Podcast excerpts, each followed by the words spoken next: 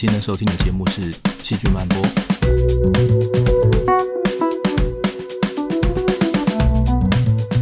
欢迎来到《细菌漫播》，这是一个细菌人讲细菌八卦的地方。我是陈俊尧，很高兴在这里为你服务。今天的三段故事要带你来看没嘴的细菌怎么样吃东西，花粉上的爆破大队，以及抽烟怎么会让你有胖胖菌。希望你会喜欢。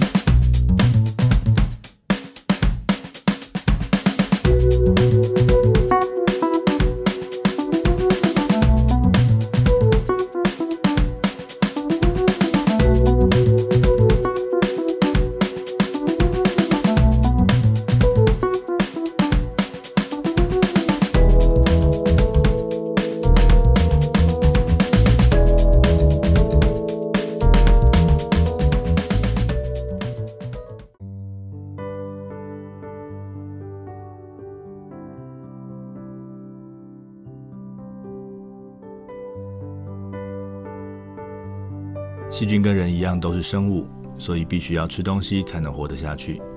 不过人类是多细胞动物，我们都长了一张嘴来吃东西。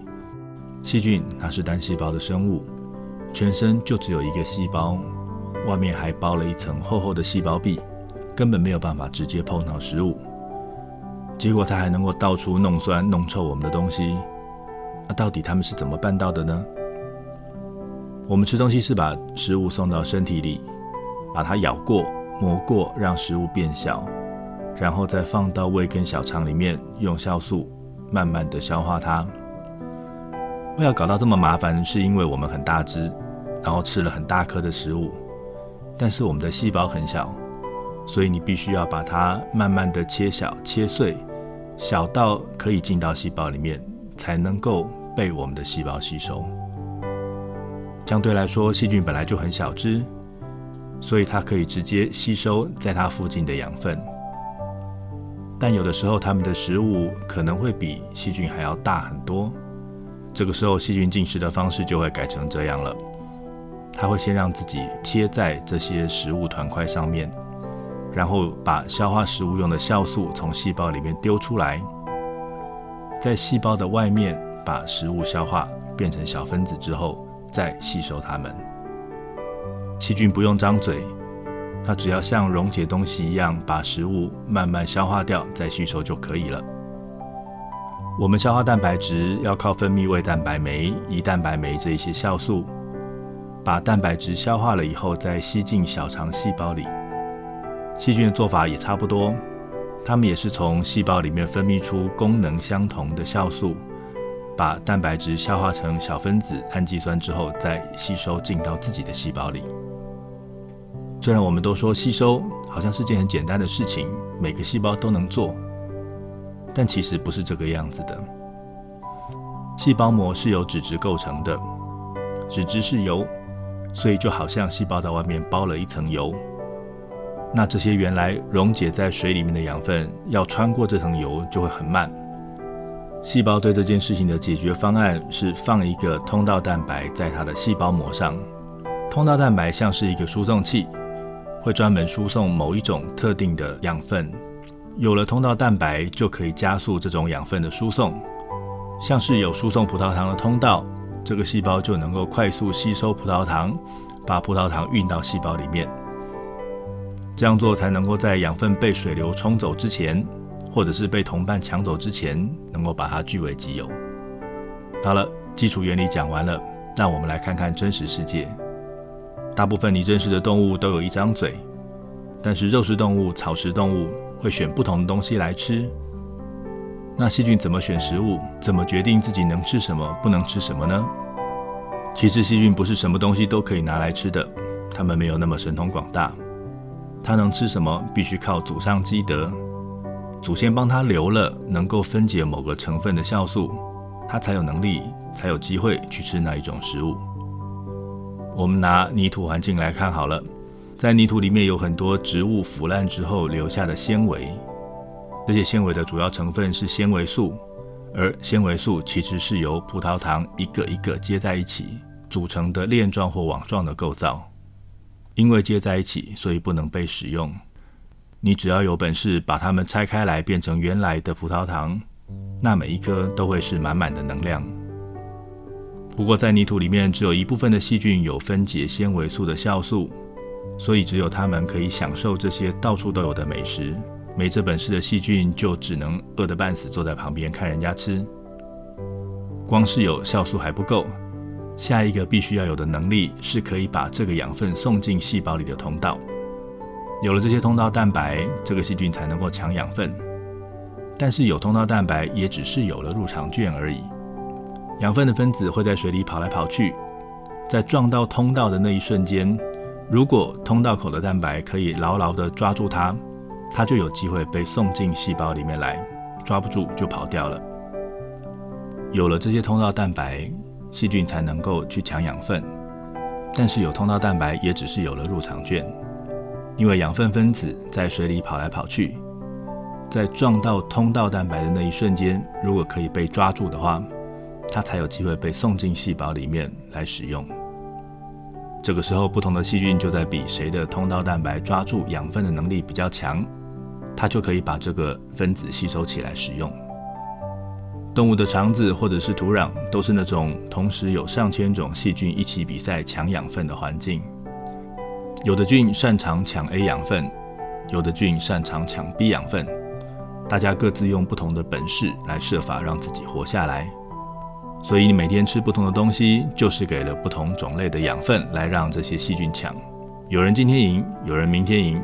但总是都吃到了一些东西，最后各种菌都可以好好的活下来。但是如果你长期偏食的话，有些细菌可能一直等不到它能够发挥的养分，就会离你而去喽。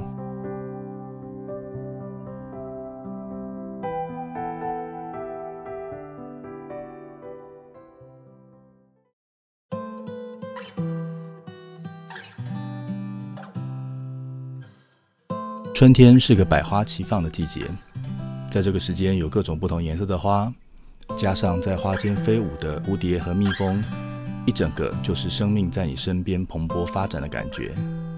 花是植物的生殖器官，上面会出现的花粉是雄性的构造。如果它有机会掉在雌性的柱头上，就会长出花粉管，把精子送进去，来完成传宗接代的神圣工作。你也可以调一点糖水，把花粉撒进去。让它以为自己碰到了花蜜，这个时候花粉就会爆开，然后从花粉粒里面长出一根长长的花粉管。我们平常看到的花是盛开在阳光下，洒在上面的其实不只是阳光，还有空气里面的各种微粒跟灰尘，而昆虫也会停在花上，沾上自己的脚印，这些东西都会带来细菌，而这些细菌就会被留在花上自生自灭。这些被留下来的细菌当然要想办法求生存，只好在这里有什么就吃什么，适应这个环境。有一些细菌就会在这里以花蜜当做它的主要食物。但是我们今天要介绍的这种细菌，有它自己非常独特的方法来得到食物。我们今天要介绍的是 Acinetobacter 这个菌属的细菌，这个菌属叫做不动杆菌。这一属的细菌过去常常在花蜜和蜜蜂身上被找到。所以算是生活在这个环境里面的菌种。我们很好奇，这些出现在花上面的细菌到底在这里做什么？有一群科学家就真的着手开始进行研究。他们从花上找了 Acinetobacter pollinis 这个菌种来做测试。如果这个细菌粘在花上，那第一个我们要想到的是它要吃什么？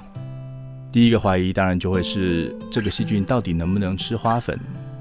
细菌这么小，当然没有办法张开嘴巴把很大的花粉给吞进去，所以如果要吃的话，也只能是分泌酵素，把花粉外面很厚的那一层保护它的厚壁给溶解掉，然后吃里面的养分。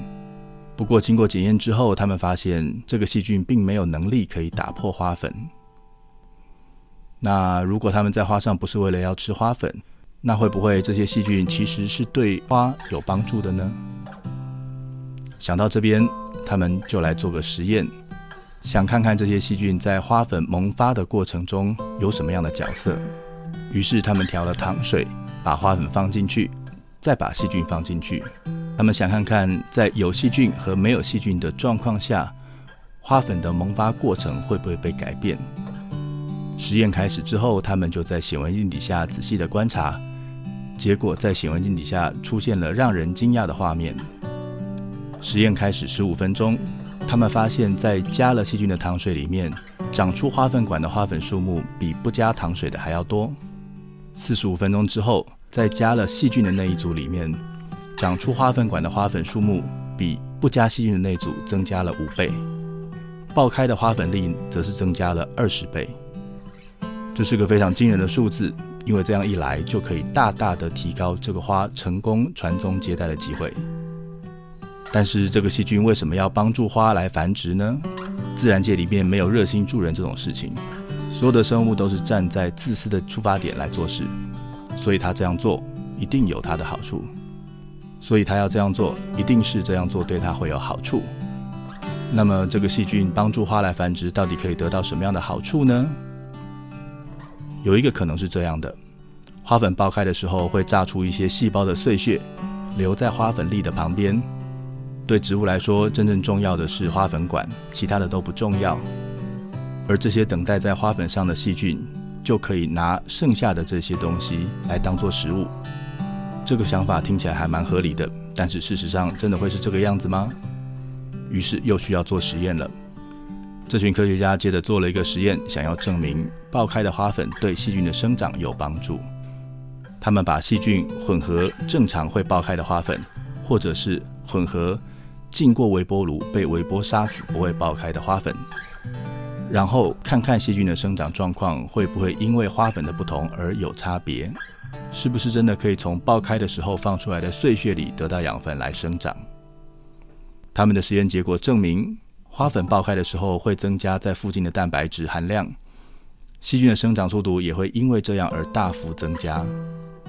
这个结果显示，细菌会刻意的让花粉爆开。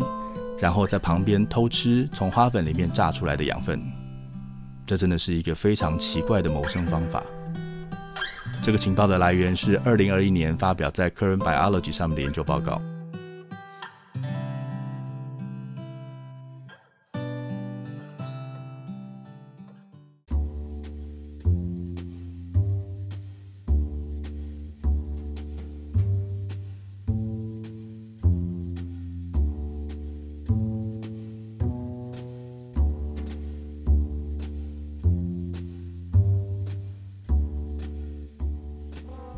烟对身体有害，所以我们会劝亲朋好友戒烟。但是对于长期抽烟的人来说，要戒烟是一件需要有强大意志力才做得到的事情。戒烟的困难还不只有这一个，有个更大的挑战挡在后面。根据统计结果指出，戒烟的人很容易变胖，而且是半年以内可能会增加好几公斤的程度。这个不是因为戒烟后补偿性的吃太多东西，或者是吃太好而造成的。如果要帮助这些人成功戒烟，我们就得把这个戒烟后会变胖的原因搞清楚，然后设法排除它。一个德国的研究团队开始做实验来研究这个问题。不过他们不是找人来做实验，而是请老鼠来帮忙。他们想在实验室看看老鼠戒烟后会不会变重。不过老鼠不会自己抽烟。所以要靠研究人员的帮忙。他们在实验室里面每天让老鼠待在一个盒子里面，然后灌烟进去一段时间，来模拟吸烟的情境。这些老鼠每天抽一点烟，连续抽三个星期，接着停止给烟，让他们保持无烟生活两个礼拜。实验过程里面会定期帮老鼠测量它的体重，看看它们有没有变胖。实验结果。他们发现没有抽烟的老鼠正常生长，但是抽烟的老鼠就会长得很慢。不过呢，在戒烟之后，这些抽过烟的老鼠体重快速增加，好像在赶进度。这个结果证实了戒烟这件事真的会让体重增加，而且戒烟变重的这个本来在人身上才能看得到的现象，现在也可以在实验室老鼠的身上重现。这样就可以让我们来做研究了。现在问题确认了。接着，他们想要知道为什么会发生这种事。肠子里的细菌跟变胖有关，所以他们想，会不会是因为抽烟改变了肠子里的细菌，让肠子里面变成容易发胖的细菌，所以就变胖了。于是他们去看了戒烟老鼠肠子里有什么细菌，发现这些戒烟老鼠肠子里的细菌果然跟不碰烟的老鼠肠子里的细菌不一样。所以肠子里的细菌不一样，就会让老鼠变胖吗？刚刚那个实验观察到的是戒烟组的老鼠变胖，而且同时它们肠子里的细菌不一样，只是两件事同时发生，没有因果关系。如果是肠子里的细菌造成的，那直接杀掉它们不就好了吗？于是他们让老鼠吃了抗生素去去除掉肠子里面的这些细菌，结果发现这些老鼠在戒烟后就不会再变胖了。他们也找了无菌鼠，换掉他们肠子里的细菌，结果他们就变胖了。这些实验结果证明了肠道菌的改变就是让老鼠戒烟后变胖的原因。除了看肠子里的细菌之外，他们也分析了老鼠血液里面的化学成分。他们找到了一些在戒烟老鼠身体里面比较多的化学分子，在这些分子里面有一个分子，我们想特别拿出来讲，这个分子叫做 DMG，我们就不管它的全名了，只讲它的代号就好。他们发现戒烟老鼠的血液里面有比较多的 DMG，然后这些老鼠是会变胖的。如果让这些老鼠吃了抗生素去除掉肠子里的细菌，它们 DMG 的量就跟正常的老鼠一样。这个实验结果告诉我们，这个 DMG 的影响跟肠子里的细菌有关。没有细菌就没有 DMG。虽然戒烟老鼠的血液里面有比较多的 DMG，但是我们还是要做喂食实验来看因果关系，才能证实它真的是害老鼠戒烟后变重的那个凶手。研究人员把 DMG 加到老鼠的食物里面，发现这些老鼠在戒烟之后就会快速变重。研究人员把 DMG 加到老鼠的食物里面，再让他们戒烟，结果发现这些老鼠在戒烟之后会快速变重，所以真的是 DMG 造成的影响。他们还看了其他的分子，也得到了类似的结果。所以这个故事是这样的：抽烟会改变住在肠子里的细菌种类，那胆碱这种食物里面的养分就会被细菌代谢而变成 DMG。DMG 有让人变胖的效果，但是抽烟会抑制生长，所以老鼠短时间之内还不会明显变胖。因为抽烟会抑制食欲，所以在抽烟的时候老鼠还不会明显变胖。一旦戒烟，这些细菌制造出来的 DMG 就会让老鼠赶进度增加体重。这样一来，老鼠就慢慢变成一只大肥鼠了。我们相信在人身上发生的事也可能会是这样。接下来。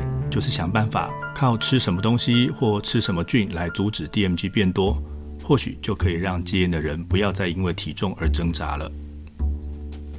这个消息来自二零二一年 Nature 期刊上发表的研究论文。